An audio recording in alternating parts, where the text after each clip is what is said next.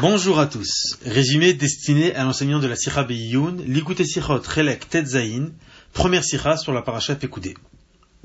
On va commencer par une introduction. Il est fort connu que Rashi, dans son commentaire sur la Torah, explique tout ce qui pourrait nous déranger dans le sens littéral du verset. Et lorsque Rashi n'a pas de réponse, il y a une question qui, le dérange, mais qu'au sens littéral il n'y a pas de réponse, il écrira une formule du genre Eniodea, je ne sais pas, ou quelque chose de similaire. Et si Rashi ne traite pas une question qui saute pourtant aux yeux dans le sens littéral, comme on l'explique dans les principes de Rashi, c'est qu'il y a deux options, de deux choses l'une. Soit cette question n'en est pas une selon le sens littéral, et donc les midrashim peuvent s'arrêter dessus ou dans d'autres ou dans d'autres formes de la Torah, mais au sens littéral c'est pas une question. Première option.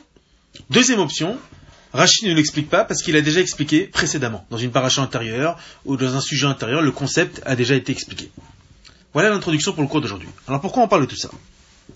En effet, dans la paracha de cette semaine, paracha Pekoudé, et en vérité depuis déjà la paracha Vayakel, il y a une question évidente qui saute aux yeux toute personne qui a déjà étudié la paracha Teruma et Tetzavé a vu comment la Torah nous a déjà donné en détail les, donc en détail les principes, les mesures de la construction du Mishkan, de ses ustensiles, des vêtements, de Keuna, on a tout donné.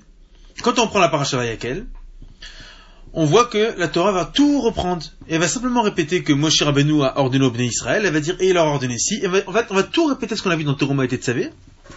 Mais au lieu que c'est Hachem qui parle à Moshe, c'est Moshe qui répète aux enfants d'Israël ce que Hachem lui a dit. Donc on va tout répéter. On va répéter après comment les Bnei Israël ont réalisé tout ça. On va raconter ensuite comment les Bnei Israël ont, donc ont, donné l'argent, comment les Bnei Israël ils ont, ils ont réalisé tout ça, comme on l'a dit, comment ils ont, ils, ont confectionné les vêtements de Keuna, on va tout répéter. C'est-à-dire on va passer deux parachutes entières à répéter, répéter. Et d'ailleurs Rachid le même lui dit, au début de paracha Bayakel, il dit Kvar Perashti. J'ai déjà expliqué les offrandes du sanctuaire et son édification quand l'injonction a été édictée, c'était dans la paracha Terumat et Tzavé, et aussi un petit peu dans qui dit ça. Rachid lui-même le dit. Il Rachid ne recommande pas, il y a très peu de commentaires de Rachid sur les parachutes Vayakel et Pekoudé, parce que Rachid lui-même dit, j'ai déjà commenté. Et donc ça, ça soulève une question évidente. Mais si on a déjà commenté, ça veut dire que la Torah se répète. Pourquoi la Torah se répète-t-elle? C'est une question qui saute aux yeux d'un enfant qui lit la paracha. Et Rashi ne pose pas la question. S'il ne pose pas la question, comme on a dit tout à l'heure, c'est qu'il y a deux options. Soit la question n'en est pas une, mais a priori c'en est une, ou bien il y a une deuxième option, c'est que Rashi l'a déjà expliqué. Comment ça fonctionne?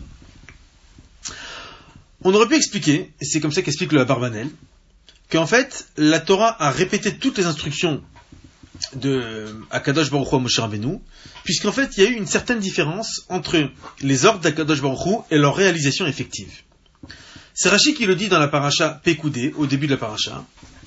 Il dit que, euh, que, le, le passage qui dit là-bas que El a fait Kol Asher Tziva Hashem et Moshe, tout ce que Dieu a ordonné à Moshe. Rachid pose une question. Il dit on aurait dû dire El a fait tout ce que Moshe lui a ordonné, puisque El n'a pas reçu les instructions directes d'Akadosh Baruch. Il les a reçues de Moshe, qui les a reçues d'Hachem. Et en fait, Rachid nous explique la chose suivante que Moshe Rabbeinu avait ordonné à El, qui était le maître d'œuvre du Mishkan, il avait ordonné de commencer par construire d'abord, fabriquer les ustensiles donc du tabernacle, et ensuite seulement de construire la bâtisse du Mishkan lui-même. Alors Betzalel a posé une question, hein, Moshe Rabbeinu, il a dit mais l'habitude du monde c'est que d'abord on construit la maison, après on fait les meubles. Donc d'abord on a qu'à construire le Mishkan, après on fera les mobiliers du Mishkan. Et Betzalel a dit, c'est comme ça que j'ai entendu d'Hachem.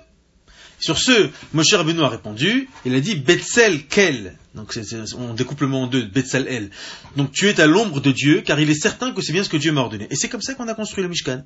On a d'abord construit le Mishkan, la bâtisse, et ensuite on a construit les ustensiles du Mishkan. Donc on aurait pu dire, c'est comme ça qu'explique la Barbanel, que pourquoi la Torah répète tous les détails? Pour te montrer qu'il y a une différence entre les ordres qui ont été donnés a priori par Akadosh Moshe Rabbeinu, dans lesquels on a ordonné de construire d'abord les ustensiles après la bâtisse, il y a une différence avec la façon comment ça a été fait concrètement, qu'on a, on a construit d'abord la bâtisse et après les ustensiles. Sauf que le Rabbi pose plusieurs questions, et la question principale est très simple, c'est que même si effectivement la Torah devait nous donner ce détail, expliqué qu'il y a une différence. En, deux trois lignes, on aurait pu le dire. On aurait pu dire bon ben voilà, les nés Israël ont fait tout ce que tout ce que Akadosh Baruch Hu a ordonné à Moshe Rabbeinu, et il y a eu une modification, c'est qu'ils ont construit d'abord la bâtisse et après ils ont fait les ustensiles. Il n'y a pas besoin de donner plus que ça. Pourquoi là, tu auras besoin de tout répéter, de tout ramener, de raconter la réalisation, et, à la fin encore de Pécoudé, on dit tout ce que Hachem a ordonné, c'est comme ça que les bénis Israël ont fait. Mais pourquoi tu répètes? En, deux, trois lignes, on aurait pu tout le dire. Pourquoi, pourquoi la, Torah qui est tellement économe en mots et en lettres, comment ça se fait que là, elle s'étale, on répète, on répète, on répète encore une fois? C'est une question qui est posée par beaucoup de mefarshim, mais encore une fois, nous, on essaye de comprendre la réponse d'après le pshat, au sens littéral. Alors, euh, explique comme ça. tout. Ça veut dire simplement. La réponse est très simple. En fait, le Mishkan et ses ustensiles, et aussi les vêtements de Kohuna, etc., font partie des éléments les plus importants et les plus précieux sur les bénis Israël. N'oublions pas. C'est grâce à eux que la Shrina réside dans le peuple juif. Rachid l'a dit au début de la parachat de cette semaine, la parachat Pekoudé, et les Pekoudé à Mishkan, Mishkan à Edout, le tabernacle du témoignage. Qu'est-ce que le témoignage, de quel témoignage s'agit-il Qu'est-ce que le, tabernacle témoigne? Le tabernacle témoigne pour Israël que Akadosh Baruch a renoncé à les punir pour la faute du chez Hare Ishra Shrinato Benehem, puisque Dieu a fait résider sa présence divine parmi eux, parmi, les bénis Israël. Ça veut dire quoi? N'oublions pas, la faute du Vaudor est la faute la plus grave et la plus générale parmi les fautes. On n'a pas eu une faute plus grave que ça, à part bien sûr la, faute de Etzadat, mais voilà, ça fait partie des fautes les plus graves. En tant que béné Israël, c'est la faute la plus grave. Cette faute a fait en sorte que la face d'Hachem a été voilée, au point qu'il a décrété Chazvé Shalom, la destruction du Yom Israël. Et in extremis, Moshe Rabbeinu a pu négocier pour que ça n'arrive pas, mais on a quand même obtenu, d'accord, et on a quand même gardé ça, que chaque fois qu'Hachem punit les Israël, il y a toujours un pourcentage qui sera pour la faute du Vaudor. En d'autres termes, euh, la punition de la faute du Vaudor n'a pas été enlevée, elle a été échelonnée. Jusqu'à aujourd'hui, on continue à la payer. Donc c'est une faute qui est extrêmement grave. On n'a pas d'autres fautes aussi graves qu'on a commis en tant que, en tant que peuple, les Israël. Et pourtant, cette faute qui est tellement grave, on nous dit que qu'est-ce qu'il a pardonné? Qu'est-ce qui a permis de faire résider la Shrina, que Dieu réside parmi nous alors qu'il était fâché avec nous? C'est le Mishkan. Donc on voit à quel point le Mishkan c'est quelque chose de chéri pour nous. Chaviv. Or, un élément qui est chaviv, qui est chéri, on le répète, on le répète, on le répète. Et c'est pas une question pourquoi tu l'as répété. Quelqu'un qui a quelque chose qu'il aime, et il le dit, il a une histoire qu'il aime, il a une blague qu'il aime, il a un élément qu'il aime, il a un objet qu'il aime, il en parle, il en reparle, il en reparle, il en reparle. Et personne ne posera la question pourquoi tu en reparles, parce que tout le monde comprend qu'il aime cet objet, cet objet est cher pour lui. De la même façon, le Mishkan est cher pour nous. C'est quelque chose qui fait, ça fait partie des choses les plus précieuses qu'on a, et c'est pour ça qu'on n'a pas de problème à le répéter. Bon, la réponse est très belle, sauf que Rachid ne l'a pas dit. En effet, Rachid l'a déjà dit. Comme on l'a dit tout à l'heure, si Rachid ne l'explique pas, c'est qu'il a déjà expliqué précédemment. Où il l'a expliqué Ça fait assez longtemps, mais c'était dans la paracha Sarah. Dans la paracha Sarah, on nous raconte toute l'histoire comment Abraham envoie Eliezer pour aller chercher une femme pour son fils, pour son fils Yitzhak, et la Torah raconte en, temps réel la route, comment ça se passe, Eliezer, et, l'annonce qu'il fait, la jeune fille à qui je demanderai, elle me dira, et comment la route s'est raccourcie. Donc la Torah raconte en temps réel comment se passe l'histoire. Ensuite, Eliezer donc arrive chez Bethuel, et on lui pose la question, qui es-tu? Et il raconte, je suis le serviteur d'Eliezer, d'Abraham, et il répète toute l'histoire. Alors la Torah, qui est d'habitude économe en mots et en lettres, aurait pu dire, et Eliezer raconta à Bethuel toute l'histoire. Mais non, la Torah répète encore une fois. Et il lui raconta que si, et il lui raconta qu'il est parti, et il lui raconta qu'il a fait la route, et il lui raconta qu'il a fait un signe. Il n'y a pas de fait nouveau. Et là-bas dit Rashi, Amar Rabbi Acha, Rabbi Acha dit. La conversation des serviteurs des patriarches est plus chère à Dieu que la Torah de leurs enfants. Comment on voit ça? Parce qu'on voit que le récit de Eliezer, qui est un serviteur des patriarches, est répété deux fois dans la Torah, alors que de nombreuses mitzvot très importantes, comme le Shabbat par exemple, ont été données que par allusion. D'où sait-on les 39 travaux du Shabbat? Il y a une seule melacha qui est écrite, les autres ne sont pas écrites. Enfin, peut-être une, peut-être deux. Les autres ne sont pas écrites. Comment on les apprend? Beremez. Comme la Torah dit vous ferez aucun travail dans la paracha Vayakel, et que, et que, juste après on parle des travaux du, Mishkan, on, conclut que quels sont les travaux interdits le Shabbat? Ce sont les travaux qui étaient interdits dans le Mishkan. Maintenant le Shabbat c'est chaque semaine. Donc, a un sujet qu'on aurait voulu que la Torah dise explicitement, c'est le Shabbat, par exemple. Les tefilines, totafot, c'est quoi totafot, etc. C'est-à-dire que c'était donné que par allusion. D'où sait-on que, les tefilines doivent être, comme elles sont, avec quatre cavités, dans celle de la tête par exemple. Birmiza, c'est par allusion. Et alors que l'histoire d'Eliezer, et on dit, et on raconte, et on répète, donc de là on voit Dirachi, ramène ce commentaire de Rabbi Acha, qui dit que la conversation des serviteurs des patriarches est plus chère à Kadosh que leurs enfants, que, la Torah des enfants. Donc qu'est-ce qu'on apprend de ce, commentaire Rachid nous a appris un concept, que lorsqu'il y a un sujet qui est cher, qui est raviv pour Akadosh Baruch ce sujet sera répété sans aucun problème par la Torah avec tous ses détails, même s'il n'y a pas de chidouche. Il n'y a pas besoin d'avoir une... Normalement, quand on répète, en betamidrash lo chidouche. Quand tu répètes quelque chose, il faut un chidouche. Sinon, pourquoi tu répètes Mais lorsque c'est quelque chose qui est raviv, même si tu le répètes sans chidouche, on te dit c'est pas grave. Comme il est raviv, Hachem a le droit de le répéter, et c'est comme comme ça que ça fonctionne dans la Torah. Ok. Donc Rachid nous a déjà appris ce concept, et c'est pour ça apparemment que la paracha du Mishkan est répétée plusieurs fois, parce que c'est un sujet qui est raviv. Sauf qu'il y a un problème. Rachid nous a dit que ce qui est raviv pour Hachem, c'est Siratan chez l'Avdeavot, les conversations des serviteurs des patriarches qui sont plus importants que la Torah des enfants. La construction du Mishkan, dans quelle catégorie ça rentre? La construction du Mishkan, c'est pas une discussion. C'est pas les serviteurs des patriarches. C'est la Torah, et c'est la Torah des enfants. Donc, le Rashi qu'on vient de citer, va, vient a priori contrer cette explication. De dire que, au contraire, justement, Toratan shel Banim ne devrait pas être répété. Alors comment on peut expliquer que justement le, le Mishkan est Chaviv et qu'il est répété? C'est pas Siratan Shel Avot, ce n'est pas le Mishkan n'est pas la conversation des serviteurs des patriarches, c'est Torah Shel Banim, c'est la Torah des enfants. En effet, explique le Rabbi, on a peut-être mal compris ce que Rashi a dit. Rashi, son objectif en apportant ce que Rabbi Acha dit, et donc ce que Rabbi Acha a dit, c'était pas de te dire que les serviteurs des patriarches dépassent les enfants, dépassent les bénis Israël. Pas du tout. C'était pour t'expliquer la différence qu'il y a entre Torah et Sikha et t'expliquer que une sirha est tellement importante que même si elle est faite par un serviteur d'un patriarche qui est a priori moins important, mais on verra plus tard peut-être une, version différente, qui est peut-être moins importante qu'un enfant, comme c'est une sirha, ça a plus, ça a plus de poids. On va expliquer tout de suite la différence. C'est quoi une Torah et c'est quoi une sirha Une Torah, c'est un enseignement. Ce que Hachem nous ordonne, une directive, une loi, ce qu'il faut faire ce qu'il ne faut pas faire. Une mitzvah, une directive. C'est Torah. Torah milishon ora'a, une instruction. Ce que tu dois faire ce que tu ne dois pas faire. Sira, c'est une conversation. Une conversation, c'est un élément qui, a priori, en apparence, ce n'est pas une injonction, on ne te demande pas de faire quelque chose, on ne te donne pas un enseignement, on te raconte une histoire, on te décrit une situation, on te décrit un événement. Et donc, c'est exactement le cas des parachutes Vayakel et Pekoudé dans lesquels on n'a quasiment pas appris de faits nouveaux. Oui, à part le fait, et quelques petits détails, comme par exemple le fait qu'il y a une modification dans l'ordre de construction, mais ça, on aurait pu le dire en deux, trois lignes. Tous les détails que la Torah va répéter, et les dimensions, etc., ce n'est pas une Torah. Ce n'est pas un enseignement, puisqu'on le connaissait déjà. C'est une sira, c'est une histoire. Ça veut dire, on te, on te raconte, on te répète, c'est une conversation, on répète. Et donc, dit le rabbi, en vérité, ce que veut dire ici Rabbi Acha, c'est pas que les serviteurs des patriarches sont plus importants que les enfants c'est qu'une conversation est tellement importante que parfois elle peut être plus importante qu'un enseignement. Et donc, toute la paracha Vayakel et Pekoudé, quasiment tout, rentre dans la catégorie de Sira, puisque je n'apprends pas de fait nouveau. Donc si je n'apprends pas de fait nouveau, c'est une conversation. Et on te dit que justement, même si une conversation, tu dis alors pourquoi tu répètes? Je te réponds. Je te dis, c'est vrai que c'est une, une, répétition. Mais pourquoi je répète? Parce que c'est une Sira parce que c'est une conversation, parce que c'est un sujet qui est raviv, qui est cher. Et un sujet qui est raviv, on peut le répéter. Donc ça va très très bien dans le sillage du commentaire que Rachid nous a dit. certes, il s'agit a priori de la sira des enfants, et pas de, la, conversation des enfants, et pas de la conversation des serviteurs des patriarches. Pour l'instant, on verra peut-être un, autre commentaire à la fin du cours. Mais pour l'instant, en tout cas, ce qu'on a compris, c'est que le point principal qui nous intéresse, c'est Siratan Shalav. Siratan. Siratan, la conversation, le fait que je n'apprends pas de faits nouveaux, et pourtant, la Torah te dit et te raconte comment il a, comment il, comment Moshe Rabbeinu a transmis au Bnei Israël, et on répète tous les détails, et comment les Bnei Israël ont réalisé, et on répète tous les détails. Ça, c'est de la sira, ça. C'est une conversation. C'était pas nécessaire.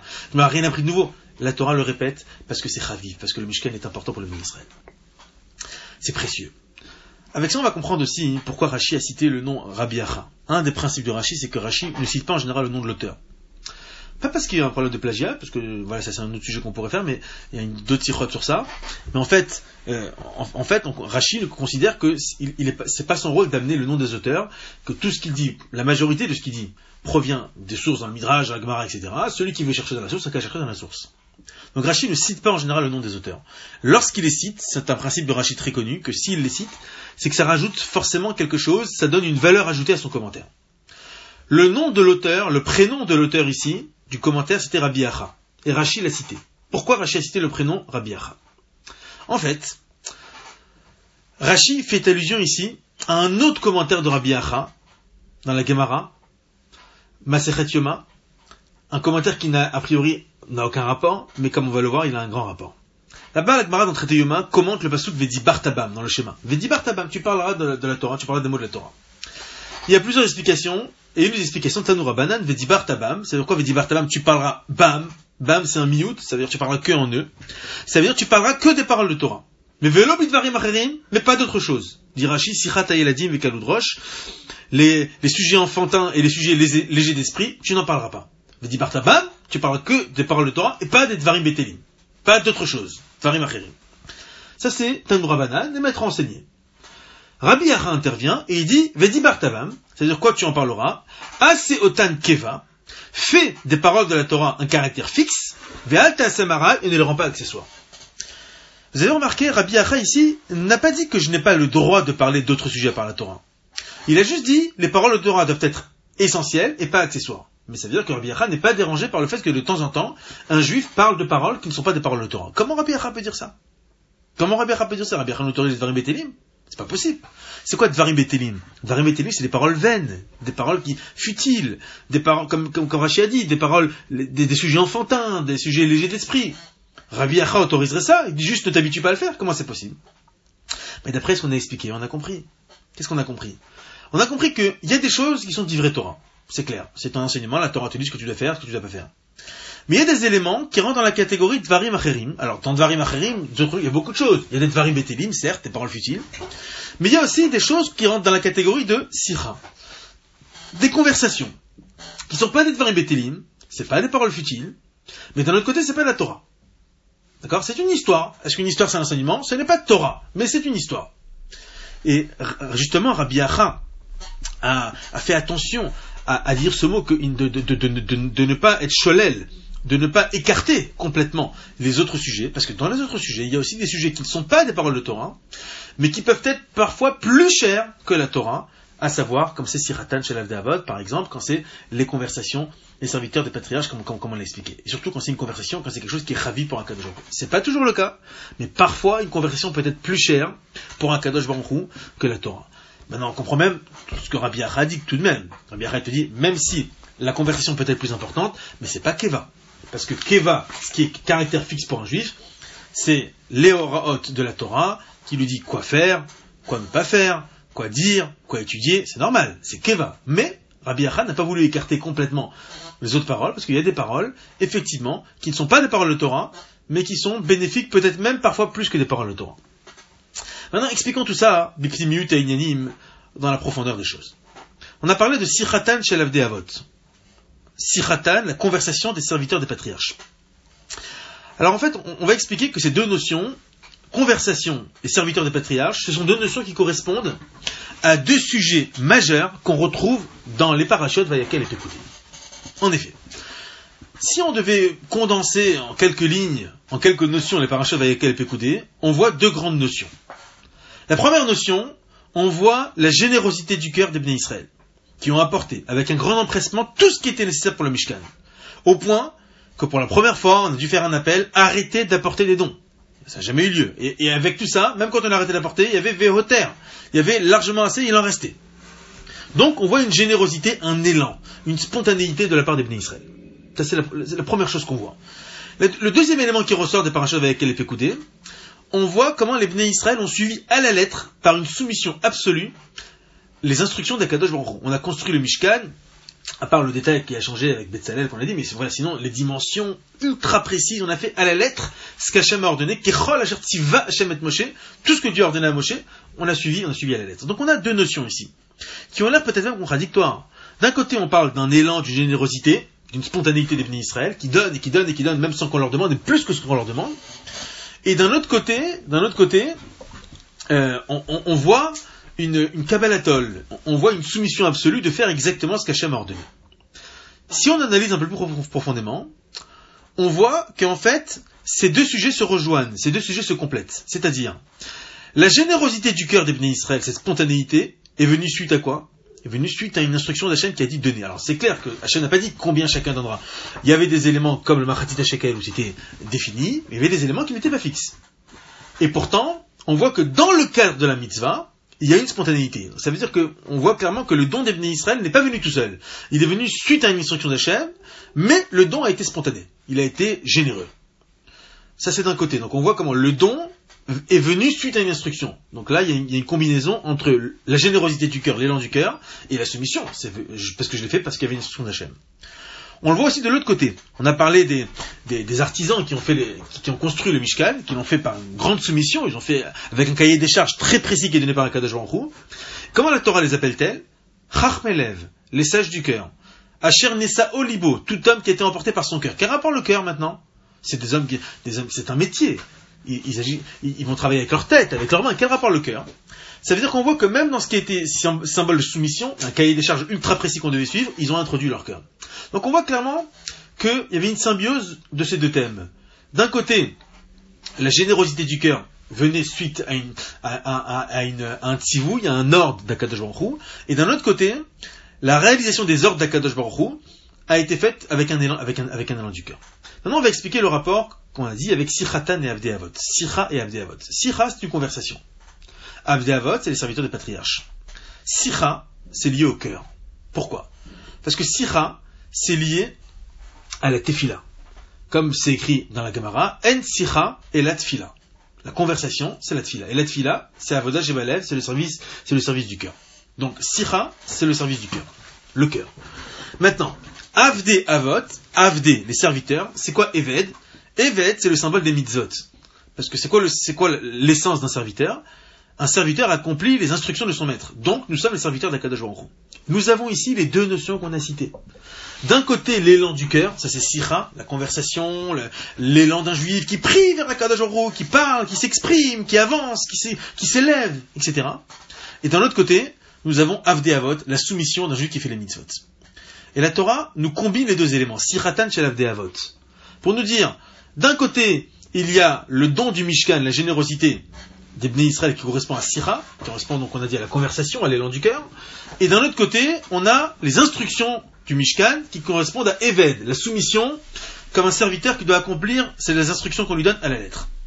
La Torah te dit, il faut combiner ces deux éléments. Un juif ne peut pas dire, ah, moi je suis dans l'élan du cœur, si je sens je fais, je le sens pas je le fais pas.